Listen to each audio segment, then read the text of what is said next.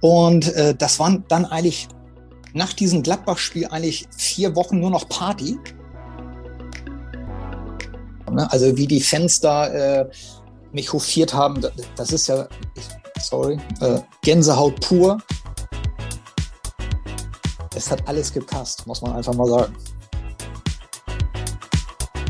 Ich glaube auch, ähm, dass wenn wir als Zweckgemeinschaft zusammengeblieben wären, wäre Preußen jetzt in der zweiten Liga und nicht in der vierten Liga. Wenn der sportliche Leiter mit dir nicht mehr spricht und auf Distanz geht, ja gut, also sorry, äh, ich schlafe ja nicht auf dem Baum, äh, das sind natürlich so Mechanismen, äh, weißt du, in welche Richtung das geht.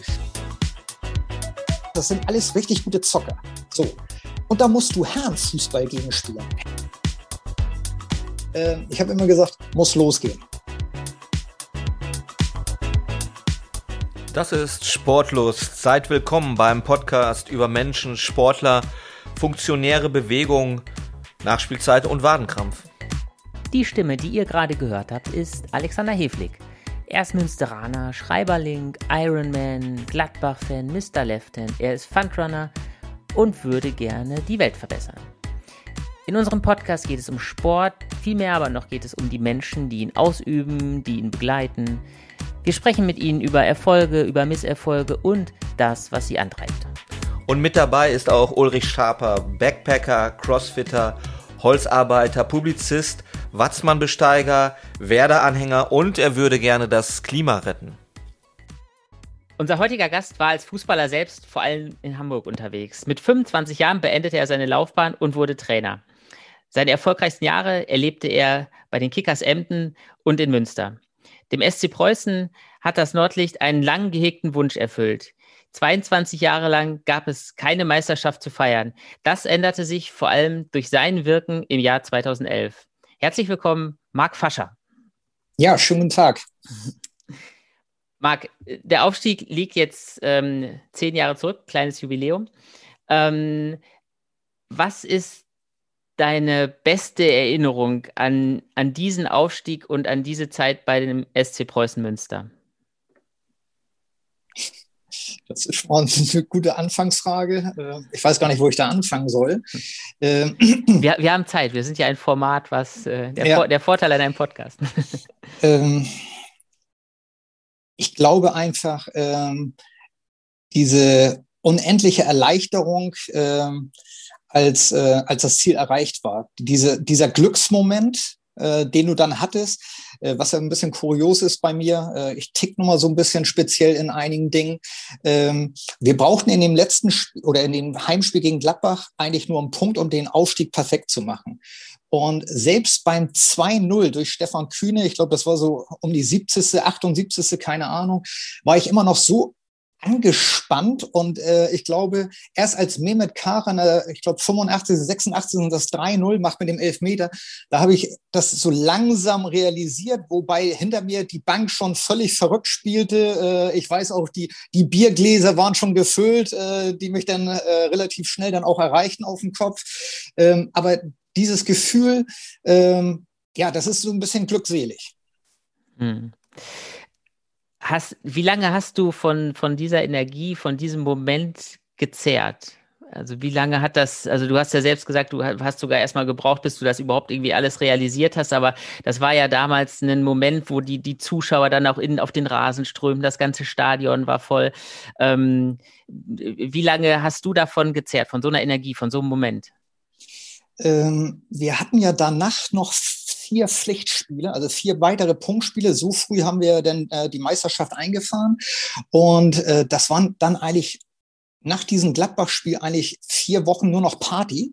Äh, wir waren äh, überall eingeladen und äh, ja, man lag sich nur in den Arm und äh, war einfach äh, happy. Und äh, ja, im Grunde war das vier Wochen danach Party. Ähm, und dann mussten wir natürlich irgendwann den Hebel umlegen, weil äh, dann war ja das äh, große Ziel, wie gesagt, erreicht und dann ging es in die dritte Liga. Und da musstest du dich natürlich dementsprechend präparieren. Und äh, dann war eigentlich äh, Feiermodus vorbei. Da musste wieder Gas gegeben werden äh, bezüglich der äh, Personalplanung. Und ähm, ja, äh, von daher hätte ich jetzt gesagt, so drei, vier Wochen hat das schon angehalten. Nachher hat man immer mal wieder so zwischendurch, wenn man dann sich mit Spielern getroffen hat, äh, dieses, ist das nicht schön, dass wir jetzt uns über die dritte Liga unterhalten und nicht mehr über die Regionalliga West? Und äh, aber ansonsten war schon wieder voll der Fokus auf die neue Saison gerichtet. Ist für dich persönlich ein, äh, ein Meilenstein, dein größter Erfolg als Trainer? Kann man das so sagen? Äh, oder ähm, gibt es da Momente, die für einen persönlich noch größer, noch bedeutender sind? Ähm, ja, ähm, die Frage ist mir wirklich schon das ein oder andere Mal gestellt worden. Ähm, ich hatte ja ein kurzes Intermezzo bei Karl Zeiss Jena. Da bin ich äh, elf Spiele vor Schluss angetreten und im Grunde war der Verein sportlich schon mausetot. Also, äh, also alles war auf Untergangsstimmung gestellt und äh, ja, man war, glaube ich, letzter, wenigsten Tore geschossen, die meisten gefangen und dass wir dann am Ende des, der Saison mit einer Punktlandung noch den Klassenerhalt eingefahren haben, weil ich muss ja nicht, oder ihr könnt das, glaube ich, sehr gut nachvollziehen, Abstiegskampf und Aufstiegskampf sind ja völlig unterschiedlich, ne? weil bei Abstiegskampf, gerade wenn du in der dritten Liga bist, da hängen ja auch schon, das ist ja Profitum, da hängen ja auch unheimlich viele Arbeitsplätze dran. Und oftmals ist es ja so, wenn du dann den schweren Gang in die vierte Liga gehen musst, dass einige dann auch ihren Job verlieren. Und da meine ich jetzt gerade im Umfeld, gerade so bezüglich Geschäftsstelle, ne? wo alles schon auf Profitum ausgerichtet ist, aber du auch immer diesen äh, schmalen Grad zum Amateurfußball erhegst. Und ähm, von daher muss ich sagen, ähm, ihr habt das ja eben in der Anmoderation auch schon erwähnt, das Kickers Emden lief ja auch super, super gut. Äh, aber der größte sportliche Erfolg aufgrund dieser Belastung auch war Karl Jena dieser Klassenerhalt elf Spieltage vor Schluss, weil, wie gesagt, das war wirklich äh, Existenz. Ne? War, war die Emotion danach eine, vergleichbar mit der vom, vom Aufstieg? Ist das, ist das dann auch totale Erleichterung und äh, jetzt machen wir erstmal ein kleines Fässchen auf? Ja, äh, das kannst du, also da äh, gibt's dann keinen Unterschied, äh, was das anbelangt. Ja, da ist dann eben halt dieses wahnsinnige Glücksgefühl in dir, was du eigentlich nie wieder aufgeben möchtest, weil das eben halt so schön ist. Ne? Wie ist das denn als Trainer? Also wie sehr zehrt einen das aus, dass man das Gefühl hat nach so einem Moment, dass man in so einer, also ich würde mir das vorstellen, als ob man in so ein, so ein Loch fällt, also im positiven Sinne, dass man einfach mal so eine Leere hat. Hast, hast du das auch oder ist das, äh, dauert das an oder wie, wie, wie fühlt sich sowas an? Äh, meinst du jetzt nach einem Erfolg oder was meinst du jetzt genau? Ja, ich meine jetzt nach, nach, nach Karl Zeiss Jena, so nach so einer Saison, ja. wo man sagt, also da steht man ja wahnsinnig unter Druck, unter Beobachtung und, ja, und man, ja. Muss, man muss ja allen, man muss sich ja immer wieder rechtfertigen für Dinge und, und für Situationen mhm. und, ähm, und das dann geschafft zu haben, ähm, das muss ja eine, eine wahnsinnige Befreiung sein. Ja, äh, wie gesagt, erstmal kommt super an, äh, äh, angedeutet, du hast ja erstmal dieses Hoch, ne, dieses Glücksgefühl und dann äh, bin ich bei dir, äh, fällst du quasi kurz in so ein Loch und bist erstmal so, ja, weiß gar nicht, ne? Äh, ja, du fällst in ein Loch und bist erst, aber das ist relativ kurzfristig. Äh, ich sag mal so vielleicht zwei Tage, weil dann bist du schon wieder unter Strom, was ich eben gerade so erwähnt hatte, dann geht schon wieder Richtung neue Saison. Ne? Da hast du keine Zeit, noch unten im Loch weiter rumzukrebsen, mhm. sondern du musst schon wieder Vollgas geben äh, bezüglich neue Saison. Von daher, äh, dieses Loch, was du gerade erwähnst, ist relativ kurzzeitig. Die, die Preußen haben damals äh, als, als vor zehn Jahren, so lange ist das schon wirklich her, ten years after. Äh, die Preußen haben ja damals ähm, äh, eine unglaubliche Siegesserie hingelegt. Und ich bin mir nicht ganz sicher, aber ich glaube, es ist die, die größte, die erfolgreichste Serie gewesen, die Preußen hier hatte. Zehn Siege in Folge unter Marc Fascher, die ja über dieses entscheidende Spiel von Mönchengladbach noch hinausging. Danach habt ihr, glaube ich, noch zwei Spiele gewonnen. Äh, selbst ähm, also zu dem Namen komme ich gleich noch. Selbst äh, der Aufstiegstrainer in die zweite Liga 1989 hatte ja mal eine, eine Traumsaison mit, ich glaube, äh, 26 Siegen in, in 30 Spielen. Äh, aber er hatte nie zehn Siege am Stück gehabt, äh, so ungefähr. Äh, wie, was für eine Achterbahnfahrt war das in dieser Saison? Weil, und jetzt komme ich zur Frage, zehn Spieltage oder acht Spieltage vor diesem Spiel sind wir in Lotte, ihr verliert 0-1, ihr seid zwar Tabellenführer, aber es, es wackelt dein Stuhl. Wie hast du das wahrgenommen? Wie gehst du damit um? Das ist ja, muss ja ein Mörderdruck dann auch gewesen sein zu dieser Phase. Und die Journalisten sind ja auch nicht immer die nettesten dann in dem Moment, ne? Äh, das stimmt, da hat sich dann so ein bisschen was äh, aufgestaut. Ich habe das äh, gemerkt, dass das brodelt im Hintergrund. Äh, war natürlich für mich äh, ja nicht wirklich zu verstehen oder auch zu akzeptieren, äh, weil du hast es gerade angesprochen, wir waren ja immer noch Tabellenführer. Ähm, und dass wir hier nicht was wir am Ende nachher geschafft haben, dass du so einfach durchmarschierst. Äh, man sagt das immer, hört sich immer wie eine Phrase an, ist wahrscheinlich auch eine Phrase. Es ist eben halt ein Marathon. Ne? Und äh, es gibt nur einen Zeitpunkt, äh, wo du oben sein willst. Das ist eben halt der letzte Spieltag. Und ähm, klar, es war so ein bisschen der Wurm bei uns drin. Ähm, wir haben auch nicht so überzeugend gespielt. Wir haben zwar immer wieder gepunktet, bis auf diese Niederlage in Lotte, äh, aber irgendwie war so ein bisschen der Wurm drin. Und äh, als ich dann gemerkt hatte, dass äh, es hinter den Kulissen brodelte und dass es dann auch um meine Person ging, ähm, man versucht sich ja dann auch immer in die handelnden Personen ein bisschen reinzuversetzen, auch wenn das sehr schwer ist, weil du natürlich auch erstmal selber zusehen willst, wie du klarkommst. Ähm, Preußen hat das ja davor äh, diverse Male nicht geschafft, aufzusteigen, haben sich das natürlich extrem gewünscht. Und da kann man schon mal vielleicht ein bisschen schneller äh, die Nerven verlieren und denkt, oh komm, bevor es wieder äh, in die Binsen geht, handeln wir. Und dann habe ich äh, Folgendes gemacht. Ich bin auf unseren Präsidenten Marco De Angelis äh, zugegangen und habe gesagt, äh, Presi, wir müssen mal sprechen.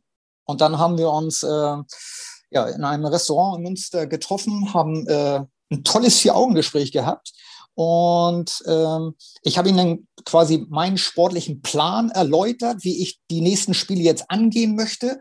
Und dann hat er gesagt, Marc, alles klar, ähm, mach das, mach das. Ähm, er hat dann wahrscheinlich mit den weiteren handelnden Personen Rücksprache logischerweise gehalten. Aber er hat gesagt, komm, zieh das Ding dann jetzt so durch und wir gucken dann mal. Ne? Und dann, äh, ja, was du gerade angesprochen hast, dann lief es wie geschnitten Brot und äh, wir sind von einem Sieg zum nächsten geeilt. Und ähm, ja, war gut. War gut. ähm, da, da, schließen sich für mich gleich zwei Fragen dran an. Also die eine, ähm, das ist ja schon eine, eigentlich, ein, wir haben jetzt heute eine, eine, eine interessante Konstellation. Also ihr beiden seid ja sozusagen auch mal weiß gar nicht, wie man das nennen soll, äh, Geschäftspartner oder äh, ich weiß gar nicht, wie man so eine Beziehung da nennt zwischen einem Trainer und einem Journalisten, die dann ja auch in so einer Zeit ähm, ja relativ eng ist. Also ich meine, als Journalist will man ja im Zweifelsfall immer irgendwas hören, man möchte immer irgendwas Neues hören. Ähm, wie so rückblickend betrachtet, wie, wie blickt ihr denn damals so auf, auf eure Zusammenarbeit zurück? Ähm, Alex hat das ja äh, gerade als wir noch nicht auf Sendung waren, angedeutet, äh, dass er ja bewusst sich mit den Trainern ge gesiezt hat. Immer mhm. diese, ich sag mal, gesunde Distanz waren, weil äh, Alex weiß das ja auch, dass äh, irgendwann wird der Trainer gehen. Das ist eben halt so. Und äh, wenn du dann zu viel Nähe zulässt, dann kann man natürlich auch ein bisschen die Objektivität verlieren. Äh, von daher finde ich das äh, sehr professionell, wie Alex äh, damit umgegangen ist. Äh, dem habe ich mich natürlich versucht anzuschließen. Und äh, ja, das ist ein Stück weit auch, wenn Regionalliga West äh, ja nicht der ganz große Profisport ist. Äh, trotzdem, wir sind professionell damit umgegangen und so muss das eigentlich auch sein. Ähm, wobei, was ich, entschuldige, wenn ich mal ganz kurz abschweife, beinhaltet aber trotzdem äh, den Kern äh, deiner Frage. Ich habe letztens einen Podcast von Mehmet Scholl gehört. Also der ist ja auch sensationell, weil der ja auch äh, das Herz auf der Zunge trägt und einfach rausdonnert. Und der hatte ja auch zur Bildzeitung ein spezielles Verhältnis, um das mal nett auszudrücken. Ähm, hat aber mit dem einen Journalisten, der den Podcast mit ihm geführt hat, die sind Freunde geworden. Ne? Also da ist wirklich ein freundschaftliches Verhältnis entstanden, trotz ähm, der, der Situationen, die es im Sport ja gibt, dass du, ich sag mal, mal bist du der Battlemann, mal der König, dementsprechend wirst du gefeiert oder auch fallen gelassen. Äh, dass sich sowas entwickeln kann, finde ich auch schon sensationell. War bemerkenswert in dem äh, Podcast, muss ich wirklich sagen. Mhm also ich muss dazu sagen, ich habe das gerade als Lob aufgefasst, das mit der Distanz. Ich äh, muss da vielleicht, äh, ich bin ja der Anekdotenonkel hier in dieser, in, in dieser Runde normalerweise.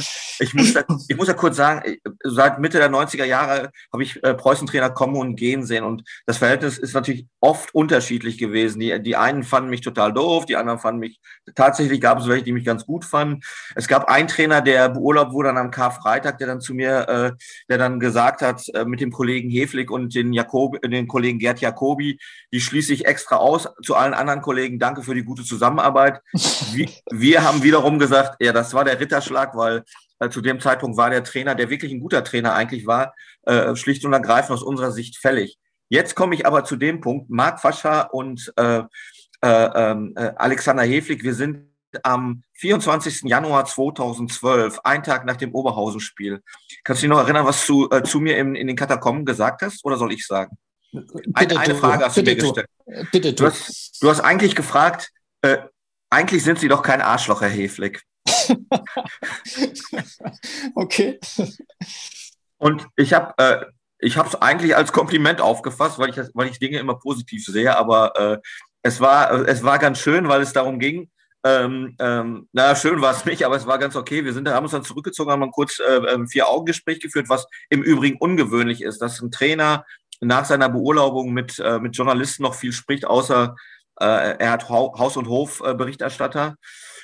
Ähm, das war damals eine sehr angespannte Situation dann auch zwischen dem, äh, um auch dann Ulis Frage zu beantworten, äh, zwischen den Journalisten und dem äh, Übungsleiter, der, äh, der halt gehen musste. Äh, in, einer, in einer Situation, wo ich, ich persönlich gesagt habe, und da, da bleibe ich fürs heute stehen, äh, aus meiner Sicht musste er nicht gehen. Aber ähm, es war ja dann der, der Punkt erreicht in Oberhausen, dritte Liga, 2 zu 2. Meine Frage daran, A, bleibst du bei deiner Meinung, dass ich eigentlich kein Arschloch bin? Und B, ähm, ähm, ja, wie war das eigentlich damals dann bei der Trennung? Ähm, ich bleibe dabei. Äh, aus meiner Sicht bist du kein Arschloch, um das Wort mal weiter zu strapazieren. äh, es ist ja so, ähm, man hat ja dann auch so seine Erfahrungswerte gesammelt und reflektiert ja auch vieles. Und ähm, Alex, es ist, ist ja so, ich gehe und du bleibst in Münster. Und die handelnden Personen, die in Münster sind, äh, die bleiben ja da. Und das heißt, du musst ja auch nach mir weiter mit denen klarkommen, arbeiten. Du machst ja deinen Job. Das ist dann für mich auch professionell. Du hättest, klar, du hättest dich auch komplett auf meine Seite schlagen können und äh, nach dem Motto, äh, geht gar nicht, äh, was die da machen. Ähm, aber du bist, ich sag mal, so ein, und damit meine ich kein schwankenden Weg gegangen, sondern du bist einen geraden Weg gegangen und hast versucht, so beide Seiten so ein bisschen äh, darzustellen. Äh, klar, ähm, vielleicht hätte man sich noch mal so ein bisschen was gewünscht, äh, aber ich kann das total nachvollziehen. Und das ist für mich eben halt auch professionell. Äh, auch den, der geht, trotzdem, äh, ich sag mal, so ein bisschen zu begleiten in dieser Situation, aber auch am Ende des Tages wissen, Marc, sorry, aber ich bleibe letztendlich hier und äh, ich kann mich jetzt hier nicht äh, für dich gegen alle stellen. Und von daher äh, auch Kompliment an dich, äh, wie du mit der Situation umgegangen bist. Äh, ich glaube, du hast einen goldenen Mittelweg gefunden, wie man so schön sagt. Hm. Du hast, du hast gerade schon über das ähm, Gespräch mit Marco de Angelis, was ihr damals geführt habt, im, im Restaurant gesprochen. Ähm, die Marco De Angelis, Thomas Bäumer, Carsten Gockel, das war ja damals so, so dieses, dieses Trio, was damals die Vereinsoberen, die unglaublich auch präsent waren. Ähm, wie wichtig ist das als, als Trainer, ähm, da einen kontinuierlichen Kontakt zu haben und ähm, wie sehr kann sowas nerven? Weil ich mir vorstellen kann, dass da ja auch, da gibt es ja auch immer so eine gewisse Anspruchshaltung die dann an dich herangetragen wird, wo ich mir vorstellen könnte, man ist als Trainer ja eigentlich immer froh, wenn man trainieren darf. Also wenn man mit der Mannschaft zusammenarbeiten darf und wenn man, ähm, ja, sage ich mal, seine Ruhe haben darf. Ja, wir haben es ähm, in der Saison so gehandhabt. Ähm, ich weiß gar nicht mehr, ehrlich gesagt, wie das entstanden ist. Ähm, ich glaube, es gab irgendwann mal äh, ein Thema, wo wir uns dann zum Essen getroffen haben. Meistens äh, waren wir zu dritt, Marco de Angelis, Carsten Gockel und meine Wenigkeit. Und das fand dann meistens Mittwochmittag statt. Und ähm, daraus ist dann, ich sag mal, so eine Routine geworden, dass man sich dann äh, quasi jeden Mittwoch getroffen hat. Ausnahmen bestätigen die Regel, weil gerade Marco de Angelis ja auch äh, berufstätig war als Anwalt und vielleicht dann mal nicht konnte. Ähm, ganz selten, ich weiß nicht, zwei, dreimal war dann auch Thomas Bäumer dabei. Ähm, auf, ich sag mal so, ich sehe das ähm, zwiegespalten, diese Treffen. Äh, du hast es gerade gesagt, auf der einen Seite war es schon too much, ne? so jede Woche, weil irgendwo kommst du ja auch immer in dieses, ich muss mich hier rechtfertigen. Äh, auf der anderen Seite war es aber auch gut, weil wir dann äh, Problematiken äh, besprechen konnten, ähm, weil Marco De Angelis hatte ja auch ähm, äh, einen Draht zu einigen Spielern. Carsten Gockel musste den haben, auch als sportlicher Leiter, ähm, um eventuell Brandherde schon im Keim zu ersticken. Das, das war ja natürlich dann positiv. Ne? Und äh, das waren eben halt auch die besten Gespräche, ähm, wo es dann eben halt äh, schwierig wurde für mich, weil nochmal, aus Trainersicht, du hast es gerade angesprochen, man trainiert. Und ich habe ja gerade den Mittwoch genannt. Meistens waren ja die Spiele dann samstags. Das heißt, wenn wir jetzt zum Beispiel Mittwoch jetzt nicht vormittags, sondern nachmittags trainiert haben, sprich nach dem Mittagessen, Donnerstag, Freitag hattest du immer noch drei Trainingseinheiten zum Ende des, äh, der Woche, wo es zum Spiel hingeht. Da kann ja noch so viel passieren. Das ist, das ist ja Wahnsinn. Ja. Und äh, ich konnte mich gar nicht in der Mitte der Woche festlegen auf irgendetwas. Weil nochmal, die, die richtige Zeit zum Spiel, die fing eigentlich erst dann an. Und ähm, ja, ähm, manchmal, so ist es mir nachher so ein bisschen vermittelt worden, kam sich äh, die Verantwortlichen, äh, ich sag, mal, ich sag das mal nett, veräppelt vor, so nach dem Motto, er sagt was, tut so und am Ende macht er es doch anders. Und äh, aber das ist aber auch oft der Situation geschuldet gewesen, äh, weil ich kann nicht eine Frage beantworten am Mittwoch nach dem Motto, nur mal als Beispiel, wie willst du Samstag auflaufen? Sorry, ja, ja. Äh, geht ja noch nicht, ne? weil da passiert ja zu viel. Ähm, und ich war auch immer als Trainer so gestrickt, ein, zwei Positionen, wenn nicht jetzt wirklich was Gravierendes äh, vorher passiert ist, halte ich mir ja prinzipiell offen, weil man muss ja auch auf gewisse Dinge reagieren. Ne? Äh, egal, ob du vorher dreimal gewonnen oder zweimal verloren hast, was auch immer. Ähm, ja, aber mhm. vielleicht haben wir da nicht so gut kommuniziert. Vielleicht ist ja auch der Unterschied. Ich hatte, ich hatte vor kurzem hatten wir haben mit einer Serie angefangen äh, in den Westfälischen Nachrichten über das Aufstiegsjahr äh, und ähm, wir haben im, im, ersten Teil war Thomas Bäumer da, der sagte, äh, eine Stärke und gleichzeitig auch eine Schwäche von Marc Fascher ist ist es eigentlich immer gewesen, dass er versucht hat, äh, praktisch allen gerecht zu werden, aber er es nicht äh, machen konnte und dann seinen eigenen Ge Weg gehen musste. Äh, jetzt die Frage da dran ist, äh, Marco De Angelis war, glaube ich, als Präsident nicht der klassische Präsident, sondern er war extrem stark äh, ähm, äh, touchiert von diesem äh, sportlichen Geschehen. War das so? Und ist das, äh, war das, ist das in einer Phase ist es gut, in der anderen Phase ist das schlecht? Oder sollten sich Präsidenten grundsätzlich raushalten aus diesem sportlichen Bereich? Also erstmal bin ich gerade erstaunt, was du da sagst, weil ich habe das bis dato noch nicht äh, zur Kenntnis genommen, was äh, Thomas Bäumer gesagt hat. Das hörte mhm. sich positiv an, wie du das gerade gesagt hast. Äh, äh, man kann es positiv interpretieren, aber ich weiß, dass, dass euer Verhältnis äh, ambivalent ist, um das mal so zu sagen. Aber tatsächlich war es so, dass es, man kann es nicht mit Ja oder Nein, Schwarz oder Weiß beantworten, dieses Verhältnis. Und wir haben darüber gesprochen und er hat dann tatsächlich das gesagt, dass Marc Fascher durchaus darum bemüht war, äh, es allen, äh, allen recht zu machen. Das hieß ja auch dann quasi sportlicher Leitung, Präsident, Aufsichtsratsvorsitzender etc. pp. Aber du hast es ja gerade erklärt mit dem Mittwoch, drei Trainingseinheiten, vier Trainingseinheiten, da passiert noch so viel. Ja. Aber jetzt sind wir wirklich von der Frage abgekommen. Marco De Angelis, Präsident, ähm, ist das gut oder ist das schlecht, wenn ein Präsident so stark an, an, an, am sportlichen Geschehen teilnimmt? Äh, muss ich leider so antworten, äh, hat positive und negative Seiten. Manchmal, wie ich es gerade gesagt habe, äh, war es mir auch ein bisschen too much. Und äh, auf der anderen Seite, um Probleme zu lösen, die, du hast ja immer in, das ist ja eigentlich auch die Hauptaufgabe äh, von einem Trainer beziehungsweise auch einem sportlichen Leiter. Ähm, du hast ja in der Saison immer Konflikte. Ne, ist ja klar. Die ganzen Charaktere, die müssen äh, gehandelt werden. Und da kommt natürlich mal das eine oder andere zum Vorschein, was du, wie gesagt, dann äh, beackern musst. Und da war Marco de Angelis teilweise eine richtige Hilfe. Durch sein Draht, den er zu dem einen oder anderen Spieler hatte, weil, weil sie sich auch schon lang, länger kannten. Ähm, ja, es ist ein zweischneidiges Schwert. Ähm, du kannst das positiv und negativ sehen, wie, wie wahrscheinlich jetzt die Aussage von Thomas Bäumer.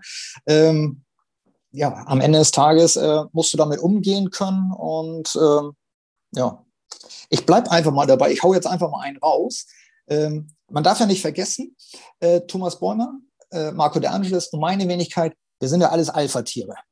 Ne? Alle äh, ja, haben ihren Kopf ihren eigenen Kopf. Ähm, was eigentlich so ein bisschen schade ist, weil du hast das ja gesagt, äh, Marc Fascher, der Trainer Oberhausen, der musste nicht gehen. Nicht wirklich. Bin ich komplett deiner Meinung. Ähm, ich glaube auch, ähm, dass wenn wir als Zweckgemeinschaft zusammengeblieben wären, wäre Preußen jetzt in der zweiten Liga und nicht in der vierten Liga. Dazu, äh, wenn wir jetzt beim Thema Oberhausen sind, eigentlich wollte ich jetzt auf, äh, auf den Anfang äh, zurückswitchen in Münster, aber wenn wir schon beim Thema Oberhausen sind, es gibt quasi die Aussage, Marc Fascher wollte an dem Tag gehen. Ähm, er, er hat es quasi provoziert. Das sagte dann äh, Thomas, äh, oder das haben mir Thomas Bäumer und Carsten Gockel zu verstehen gegeben. Er hat sich quasi mit den Fans solidarisiert. Es gibt dieses, der Fischkorb das war ja quasi das, das Synonym für den erfolgreichen Norddeutschen in Münster. Der Fischkopf äh, äh, ähm, äh, geht. Äh, danke, danke Fischkopf. Ähm, das, das, das war so der Tenor bei den Fans. Ähm, hast du es provoziert damals? Wir sind jetzt zehn Jahre danach. Du kannst es sagen. Wolltest du gehen oder hast du keine Perspektive mehr gesehen oder äh, äh, war das die Nummer vom, vom, von den Vereinsoberen? Ich habe nur auf Dinge reagiert, weil man mag es kaum glauben, aber in gewissen Situationen bin ich sehr sensibel und feinfühlig. Aber Nein, das kann ich ehrlich jetzt. Ja, doch, ohne Scheiß, ohne Scheiß jetzt. Äh, es sind nur so, äh, manche Dinge, äh, die kannst du gar nicht übersehen. Ich sage nur ein Beispiel. Ähm, ich hatte ja, man muss ja kurz äh, erwähnen, ähm, wir hatten ja gesprochen, verhandelt, dass ich äh, noch ein Jahr bleibe. Im Grunde war man sich ja mündlich einig und dann wurde ja alles auf Eis gelegt. Und äh, es kam nichts. Und dann habe ich für mich eine Grundsatzentscheidung getroffen und habe dann äh, Marco De Angelis irgendwann informiert, dass ich äh, zur neuen Saison nicht mehr zur Verfügung stehe. Das heißt, mein Abschied stand ja vor der Tür, allerdings erst im Sommer.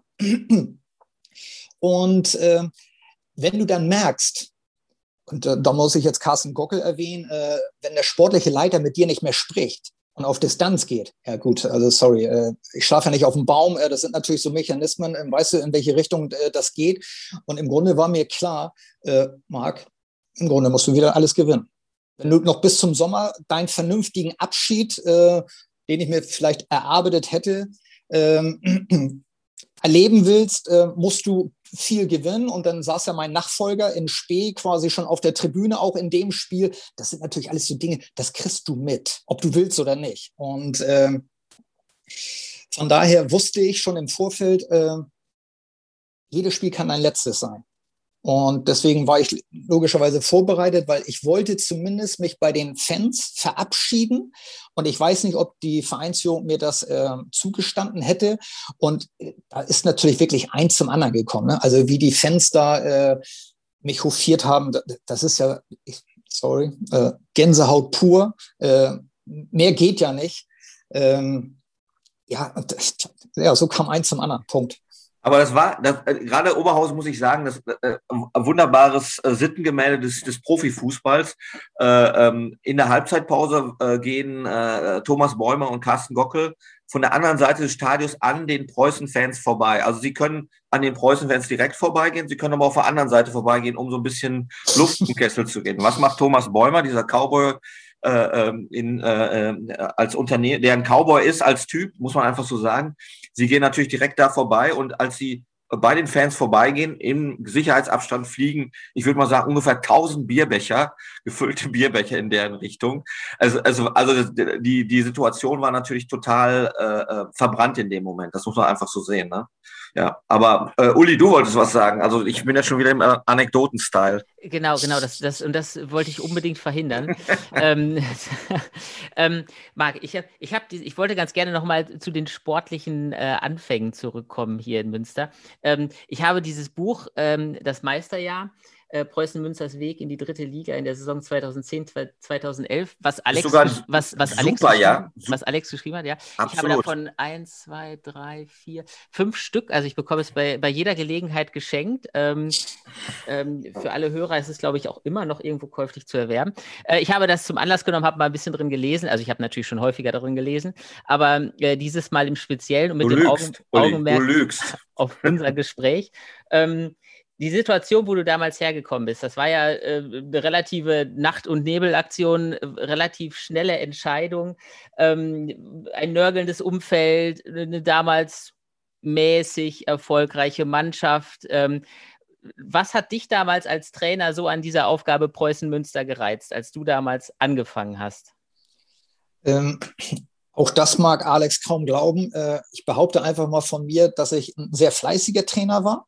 Gerade wenn du ähm, eine Phase hast, wo du nicht im Job bist, und das war ja zu dem Zeitpunkt äh, der Fall, äh, war ich unheimlich viel unterwegs. Und mein Credo war immer so dritte, vierte Liga, wo du natürlich äh, am meisten bis dato äh, tätig warst, äh, die musst du alle aus dem FF kennen. Und ähm, da musst du dann auch mal äh, die Fahrkosten äh, in Kauf nehmen und äh, musst Richtung Westen und vielleicht sogar noch weiter fahren, um dir äh, einen Überblick über jede Liga zu verschaffen.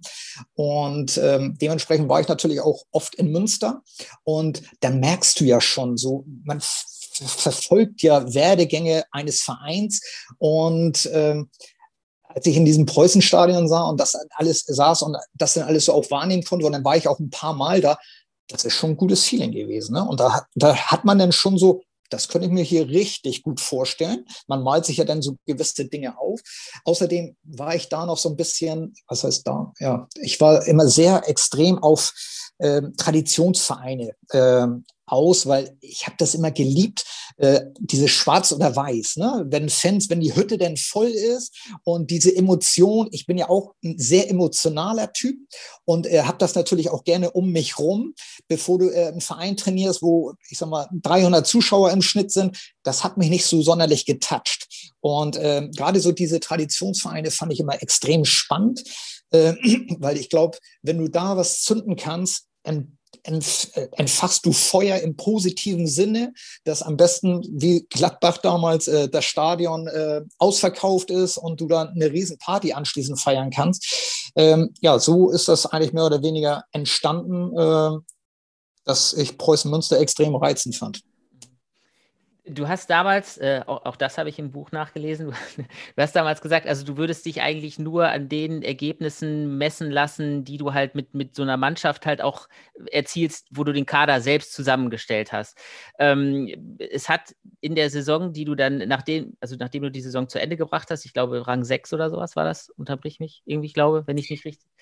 Irgendwie so, du ehrlich gesagt, ich weiß das ehrlich gesagt auch nicht. Ja. Es kann Rang 6, weil das war nur der Vorlauf ne? ja. für eben halt diese Aufstiegssaison. Genau, und du hast, du hast dann sozusagen, da gab es einen, einen Riesenumbruch. Also äh, ich glaube, ja. elf Spieler gegen zwölf kamen, irgendwie so die Größenordnung war das.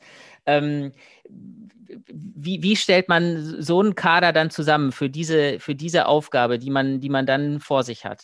Ähm, wie, wie, wie gelingt das? Also, du hattest ja auch nicht viel Zeit, die Mannschaft, die du hattest, dann, dann nochmal so richtig kennenzulernen. Das war ja alles relativ kurze Zeit.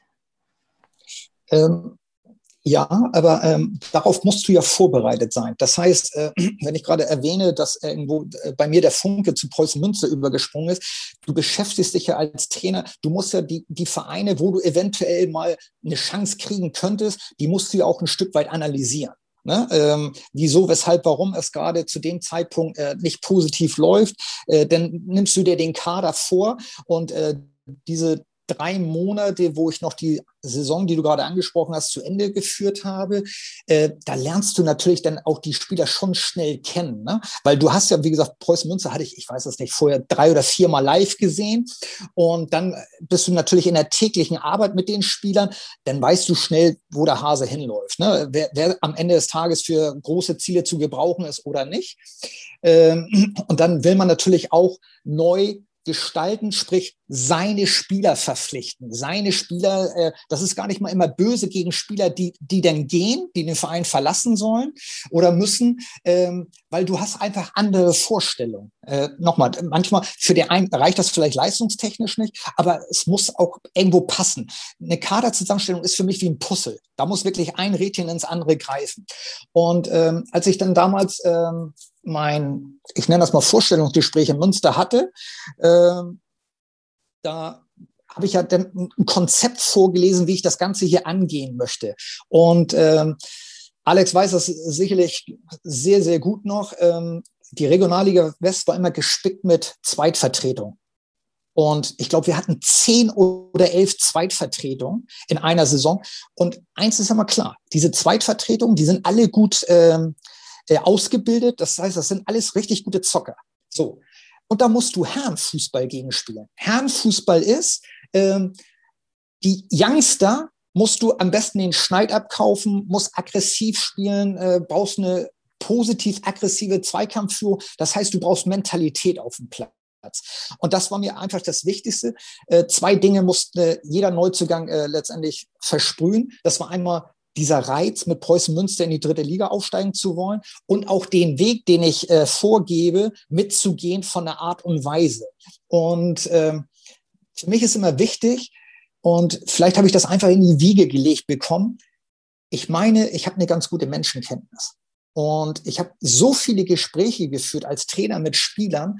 Und wenn der Gegenüber mir nicht glaubhaft vermitteln kann, dass er Bock auf diese Aufgabe hat, dieses Funkeln in den Augen muss er haben, weil sonst ist das nicht mein Mann. Ähm, ich, Anekdote, darf ich eine Anekdote? Das war, dann, äh, äh, das war dann zu Drittliga-Zeiten, ging um Philipp Heise. Düsseldorf 2. Ein Riesentalent, ein richtig guter Fußballer. Also äh, hatte ich dann, oder hatten wir, Carsten Gogol und ich haben die Gespräche zusammengeführt. Äh, das nur mal so am Rande. Äh, nicht, dass man immer nur denkt, äh, ja, die, die sprechen vielleicht heute kein Wort mehr, etc., etc. Also Carsten Gockel, die haben einen super Doppelpass gespielt. Ne? Also äh, in diesen Sitzungen mit den Spielern und mit den Beratern. Also ist doch klar, wir haben so viele Gespräche geführt, nachher war das blindes Verständnis. Wir brauchten uns nur angucken und wussten, was der andere denkt. Und im Notfall musste ein Spielzettel ausgefüllt werden, kurz über den Tisch gereicht werden, so nach dem Motto, vergiss das nicht. Aber auch das haben wir alles hingekriegt. Und äh, Philipp Heise war ich stehen geblieben. Im ersten Gespräch ging gar nichts. Ich gedacht, was, was bist du denn für eine Schlaftablette so ungefähr? War aber so überzeugt, fußballerisch von dem und habe dann nochmal mit dem Berater Rücksprache gehalten. Ich sag, du, was war hier los? Wurde ge gehemmt oder verklemmt oder was auch immer? Ja, so erkenne ich den auch nicht. Der musste nochmal an den Tisch. Der musste nochmal an den Tisch. Am Ende des Tages wurde er dann lockerer und es hat geklappt mit der Verpflichtung. Und äh, wie man ja heute weiß, ist er ja seinen Weg gegangen. Von daher alles gut. Wobei man gerade bei Philipp Heise sagen muss, äh, er hatte dieses, dieses Fleckma hatte er immer drin in seinem Spiel. Ja. Ne? Also äh, genau. der hätte vermutlich, wenn er ein bisschen mehr äh, Fufu gehabt hätte, äh, dann hätte er wahrscheinlich auch äh, noch weiter oben anpacken können. Wobei das schon eine gute Karriere ist, die er, die er da hingelegt hat. Ja. Ich habe ich hab noch zwei, äh, zwei Fragen davor. Die, die eine ist, ähm, wer waren so deine zwei, drei oder eure zwei, drei wichtigsten Transfers? Äh, in, vor dieser Zeit und war das ein Ballast? Du kamst ja in der, im, im März 2010 für Roger Schmidt und Roger Schmidt hatte eine besondere Beziehung zu Carsten Gockel und Marco de Angelis. Jetzt kommst du, also ich, ich weiß, wie die sich getrennt haben, das war sehr emotional. Äh, ähm, jetzt kommst du, bist ein, ein Hamburger, äh, kommst von außen und fängst neu an. War das sehr schwierig für dich? Hast du davon was gespürt, von dieser Emotion, die da noch im Raum stand? Musstest du da irgendwie was äh, äh, wegdrücken, wegballern, weghämmern äh, von, von, von diesem Beziehungsgeflecht? Ähm, also von Emotionen habe ich nichts mehr mitgekriegt. Ähm, da sind sie denn auch Profi genug, ähm, ich sag mal, diese Emotionen nicht so nach außen äh, kundzutun. Ähm, ich habe es ich hab's einfach übergangen. Ich bin gar nicht drauf eingegangen. Ich habe mich einfach in die Aufgabe gestürzt und ähm, ja, am Ende des Tages musste ich sie ja dann auch mitnehmen was ja auch gewollt war, ne? nicht, dass wir uns falsch verstehen jetzt. Äh, und die sind, sie sind mitgegangen. Ne? Wir, wir, wir haben uns dann, was ich gerade erwähnt habe, diese Gespräche, die ich mit Carsten Gockel, Marco De Angelis war ja auch punktuell mal damit bei. Und man hatte sich ja dann auch immer wieder kurzschließen müssen, äh, um Dinge äh, abzusprechen, wie man weiter vorgeht. Und von daher äh, ist, glaube ich, die Emotion, die die durchlebt haben, so ein bisschen beiseite gewichen, weil irgendwo war dann auch klar, okay, wir sind jetzt ja diesen Schritt gegangen, der wahrscheinlich sehr wehgetan hat im menschlichen Bereich, ähm, aber es muss ja weitergehen. Ne, weil sie sind ja auch verantwortlich. Gerade Marco De Angelis als Präsident äh, muss ja auch vorweggehen, Carsten Gockel logischerweise auch. Und äh, so hat man sich einfach dann in die gemeinsame Arbeit gestürzt und hat das quasi, ich sag mal, so ein bisschen beiseite gedrückt. Und deine Top-Transfers waren dann zu, zum, zum Meisterjahr hin? Ja, das ist, Alex, das sei nicht böse, aber da würde ich äh, vielleicht den einen oder anderen dann übergehen und das wäre nicht, äh, das hätte keiner verdient, weil äh, am Ende war es ja, was ich gerade sagte, dieses Puzzle. Äh, die, das äh, passen musste. Und da hat ja je, jeder ist ja ein Puzzlestück. Äh, klar, wenn, wenn du jetzt Stefan Kühne nimmst, weil er ja auch nachher der Kapitän war, ist natürlich immer noch mal so ein bisschen spezieller zu begutachten. Zwei ganz schnelle Dinge. Stefan Kühne rufe ich an. Äh, mit Carsten Gockel saß neben mir, äh, der war gerade ähm, im Flugzeug.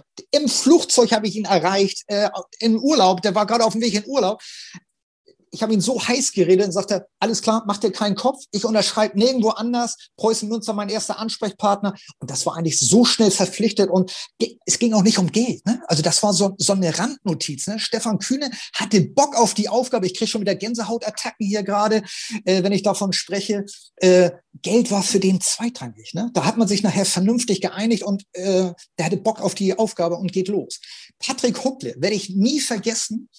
Äh, sitze ich mit Harald Menzel, äh, Düsseldorf 2 gegen Waldhof Mannheim. Patrick Huckle, Waldhof Mannheim.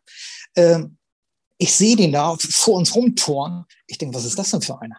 Ich sage, Harald, den müssen wir unbedingt holen. Den müssen wir unbedingt holen. Das ist genau der, der reinpasst in dieses Schema, was wir suchen. Dieses aggressive, diese Wadenbeißer-Mentalität. Äh, ich sag mal, ein Spiel gesehen, direkt verliebt sportlich und äh, mittlerweile auch menschlich, weil ist eine Vollgranate. Ja, und so kam eins zum anderen. Also es gibt ja noch einen Transfer, über den muss, muss man sprechen, Babacar Njaye, wo ich gedacht habe, was machen sie da jetzt? Ne? Aber es war, glaube ich, auch einer der großen Volltreffer dieser Zeit, ähm, den du da geholt hast, ne? Ja, äh, wer mir natürlich auch noch gerade einfällt, weil, Entschuldigung, das war Patrick Kirsch, er hat ja Reutling, Reutling. Und ich weiß noch, Harald Menzel, Carsten Gockel und ich, wir sind da zum Pokalspiel runtergefahren, quasi bis am A der Welt und äh, um, um uns eh nochmal zu begutachten äh, und äh, ja, und dann Babaka Njai, ähm, ja, der wurde uns eigentlich angeboten.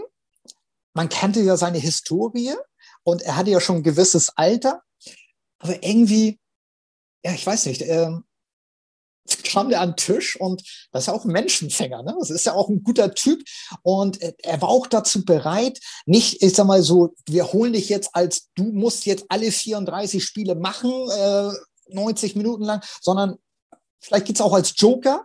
Ähm, und er war einfach ein super Typ gleich. Ne? Äh, nochmal, das ist eine andere Art und Weise, was ich gerade sagte mit diesen Funkeln in den Augen.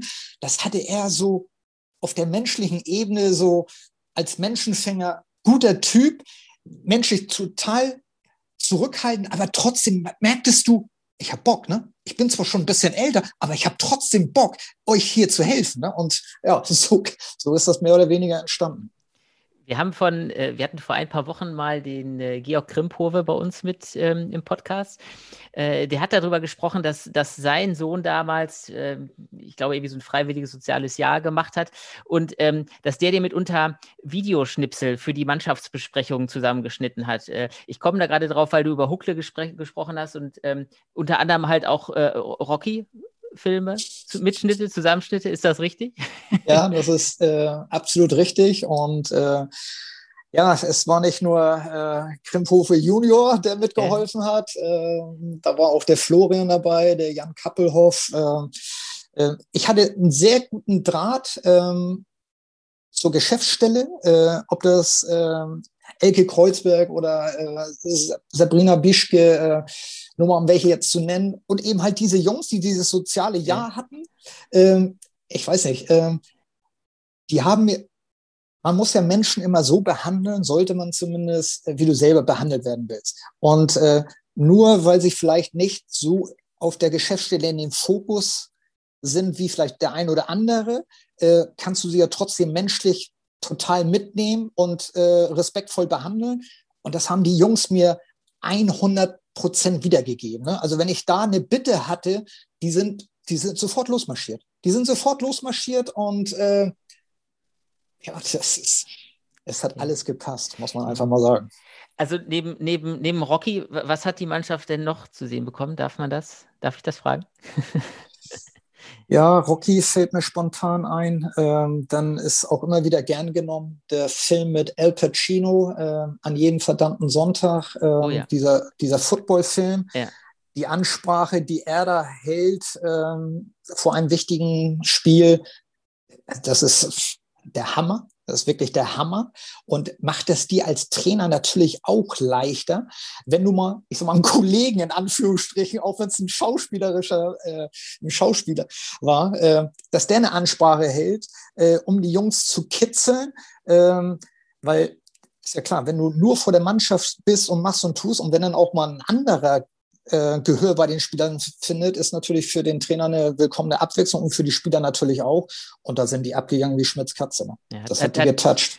Georg hat uns gesagt, dass, dass, das eine deiner herausragenden Fähigkeiten und auch in dieser Saison halt auch war, dass du als Motivator einfach überragend gewesen sein musst. Genau. Aber Alex, du hattest noch eine Frage. Sorry. Ja, äh, ich habe äh, so, so halbe Fachfragen fast schon. Äh, was bist du für ein Trainertyp, wenn du dich selber charakterisieren müsstest?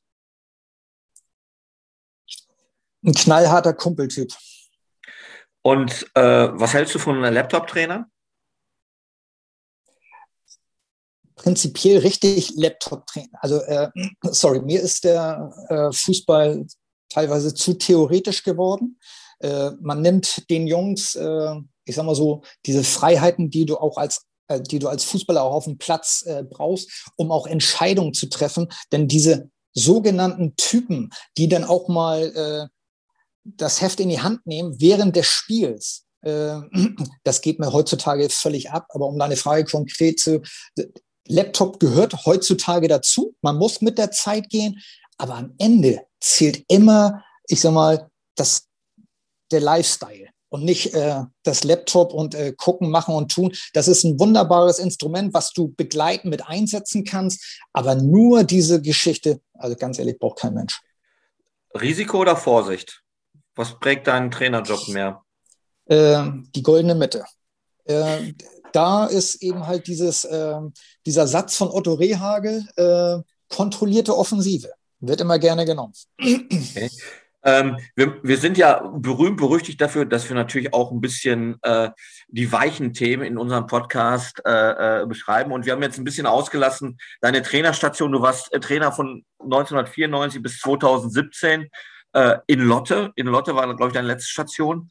Ähm, jetzt bist du aber auch, das hört man ja auch bei dir, du bist Hamburger, du bist Hamburger Jung. Und dein Vater, Fred Fascher, was natürlich ein sensationeller Name ist, Fred Fascher, äh, hat dich trainiert äh, beim, bei der Hamburger Turnerschaft von 1816. Ist das richtig? Das ist korrekt, ja. Und ihr seid Finale Deutsche Meisterschaft, äh, Viertelfinale Deutsche Meisterschaft, glaube ich, gewesen sogar. Ähm, genau. Wie war denn der Fußballer Marc Fascher zu diesem Zeitpunkt? Abwehrspieler, mehr Katsche Schwarzenbeck oder mehr, äh, weiß ich nicht, äh, Jerome Boateng? Jetzt halte ich fest, Alex, jetzt halte ich fest. Ein Zehner, er war ein Zehner. Reiner Zehner? Ja, aber ich muss fairerweise zugeben, äh, als Zehner war ich dann doch mehr der Vorbereiter. Ähm, Tore selbst, äh, ich habe sie gefeiert wie ein ganz großer, weil war nicht so oft. Ähm, aber wenn gejubelt, als wenn es kein Morgen mehr geht, so ungefähr. Äh, bin dann aber immer weiter zurück. Äh, dann bin ich nachher ein Sechser, der ja heute quasi schon dieser verkappte Quarterback ist. Damals gab es dann auch den Libero. Also ich bin immer weiter zurück, weil ich konnte gut zocken, konnte ein gutes Spiel lesen, aber äh, mit Tore schießen war nicht so meins und deswegen äh, ja, bin ich dann immer weiter zurückgegangen und äh, konnte da dann der Freigeist sein. Aber warum mit 25 schon Trainer werden geworden sein? Ähm, wie ganz, ganz viele junge Menschen hatte man auch als Bub äh, den Traum, Profifußballer zu werden. Ähm, und irgendwann musst du dann auch dir selber eingestehen, das wird nichts mehr. Der Zug ist abgefahren, das hat nicht, äh, hat nicht geklappt. Und ähm, dann hatte ich ähm, unendliche muskuläre Verletzungen, die mich immer wieder zurückgeschmissen haben und man hat ja einen gewissen Anspruch an sich selbst. Und wenn du merkst, du kannst deinen eigenen Ansprüchen, äh, wie gut du Fußball spielen könnte es Fragezeichen äh, nicht mehr gerecht werden. Dann habe ich nachher gedacht, komm, äh, ich bin quasi durch meine Verletzung mehr oder weniger zermürbt worden und habe gedacht, jetzt musst du einen anderen Weg gehen. Ähm, ich habe es ja gesagt, wenn du in der Mitte spielst, ob jetzt 10, 6 oder Libero damals noch, äh, musst du schon so ein bisschen Spielverständnis auch haben, Spiel lesen können. Und äh, ich habe immer schon wie ein Trainer gedacht auf dem Platz. Gerade schon in der Jugend sehr, sehr früh, alleine vielleicht auch durch meinen Vater, ne, der ja mein Trainer dann war.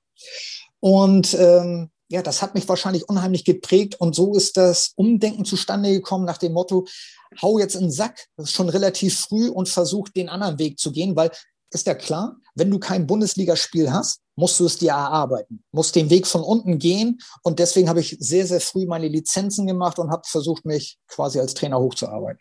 Ja, jetzt kann man natürlich auch sagen, wenn man den Namen Fascher trägt und in Hamburg ist, dein Onkel ist äh, Horst Fascher und der hat immerhin die Beatles nach Hamburg geholt. Äh, ist das etwas, was dich was dich beeinflusst, dass eure Familie groß oder, oder äh, äh, bekannt war? Oder äh, hättest du dir auch sowas vorstellen können, so, so im, im, im organisatorischen Bereich? Ich weiß jetzt nicht, wie gut dein Verhältnis zu ihm war, aber das ist natürlich dann irgendwie so ein Synonym für, ähm, für, äh, für, für was anderes, wenn man, wenn Horst Fascher die Beatles 1965 in Star Club holt. Hättest du dir auch so eine Karriere vorstellen können, dass du irgendwie, weiß ich nicht, äh, in, in seine Fußstapfen trittst, den Star Club weiter betreibst, sowas in der Art? Nein, Oder war das völlig nicht. abwegig? Ja, völlig. Äh, das war überhaupt nicht. Äh, ich, also nochmal, ich habe zu meinem Onkel ein super Verhältnis, also wirklich top. Äh, ich bin extrem stolz darauf, was er da erreicht hat in, diesen, in dieser Zeit. Ähm, und ähm, aber das war nicht, ich hatte kein Febel dafür. Er sein Sohn, er sein Sohn, ähm, der hätte vielleicht in diese Fußstapfen treten können. Der ist dann aber auch einen anderen Weg eingeschlagen nachher. Und äh, also für mich kam das eher nicht in Frage. Wir sind jetzt schon echt lange in der Nachspielzeit der ersten Halbzeit und äh, deshalb äh, ist für heute, muss man sagen, ey, der Fischkopf hat fast alle Fragen beantwortet, Uli, äh, oder ist noch irgendwas offen? Ja, zwei Fragen äh, hätte ich tatsächlich noch, Marc. Wann hast du das letzte Mal etwas zum ersten Mal gemacht?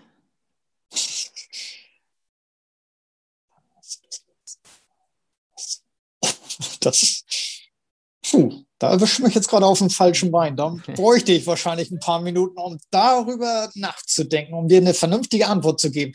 Sorry, ich muss gerade ein bisschen passen. Da müsste ich wirklich kramen jetzt gerade. Du kannst ja Doppelpass mit mir spielen, vielleicht Podcast zum ersten Mal oder hast du schon mal einen gemacht? Danke, danke, Alex. Vielen ja, Dank für die ja, Hilfe. Ja, dafür bin ich ja da. Dafür bin ja, ich ja da. sehr gut, sehr gut, Alex. Podcast äh, ist heute mein Jubiläum. Vielen Dank dafür. Äh, ja, Podcast, Punkt. Äh, sehr gut. Ähm, du hast, es, es gibt von dir so ein paar Bilder, ich habe dieses Bild irgendwo auch in dem Buch gesehen, wo du in Münster auf dem Prinzipalmarkt stehst äh, mit deiner Frau. Ähm, in Münster gibt es im, im Sommer ja immer dieses Sommernachtskino, Freiluftkino vorm Schloss. Ähm, wenn da die Leinwand runtergeht und du hättest die Möglichkeit, dass dort ein Satz steht, ein Zitat steht, was wäre das? Thomas Bäumer würde jetzt wahrscheinlich äh, sich völlig übergeben, weil äh, den Satz habe ich sehr oft gespielt äh, gegenüber den Jungs. Er konnte ihn, glaube ich, nachher nicht mehr hören, weil das war schon so ein Running Gag. Äh, ich habe immer gesagt, muss losgehen muss losgehen. Und äh, dieser Satz, äh, ich glaube, der ist bei ganz, ganz vielen äh, äh, haften geblieben, weil immer, wenn ich nach Münster komme äh, und wirklich, das ist halt eine, eine, tolle Situation. Wenn du nach Münster kommst, ist das wirklich auch so, als wenn du nach Hause kommst. Ne? Ich habe wirklich so viele tolle Menschen da kennengelernt, die dich immer wieder mit offenen Armen empfangen. Und da muss ich dir dann zwangsweise anhören, ach, der Fischkopf muss losgehen, muss losgehen. Deswegen fällt mir der gerade so spontan ein. Äh, ist vielleicht ein bisschen lapidar, aber es ist so, was mir gerade einfällt. Ich finde den super. Marc, ganz, ganz vielen Dank, dass du dir die Zeit heute Morgen genommen hast für uns. Ja. Sehr gerne, hat mir auch riesen Spaß gemacht äh, ja, ich, mit euch ich, beiden. Top. Hab, ich habe hier noch 27 Zettel und Fragen, also wir hätten noch jetzt irgendwie, also ja, total schön. Also cooles Gespräch. Ja, kann ich nur zurückspielen ja. danke. Super, Marc, mach's Alles gut. Alles Gute. Gesund, danke, ciao, ciao. ciao. ciao.